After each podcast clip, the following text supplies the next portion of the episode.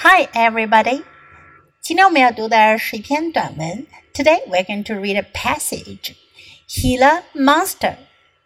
The Gila Monster is a large lizard. You can say its name like this, Gila. It is pretty, but it is also scary.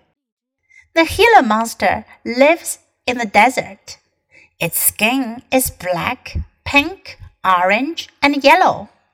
The Gila monster is two feet long. It walks slowly. It eats rodents, small birds, and eggs. This lizard has poison in its teeth. It won't kill you. Still, the Gila monster bites people. It can hold on tight to a leg or arm with its teeth.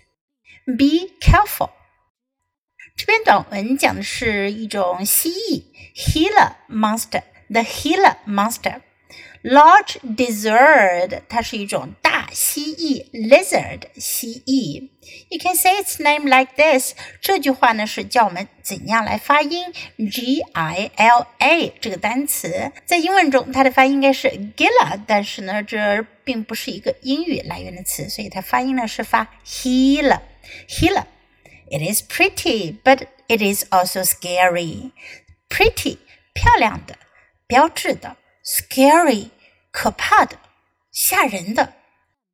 这种蜥蜴呢，很漂亮，但是呢，也很吓人，很可怕。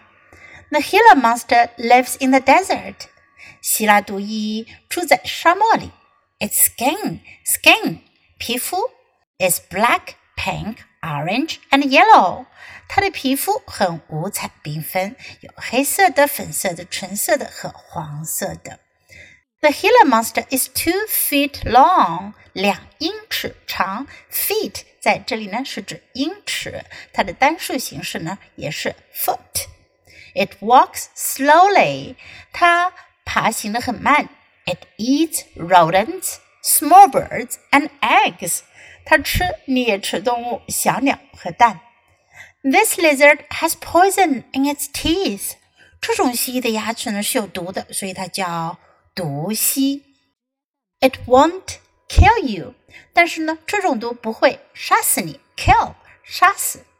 Still, the Gila monster bites people，但是呢，希拉毒蚁会 bite 咬咬人。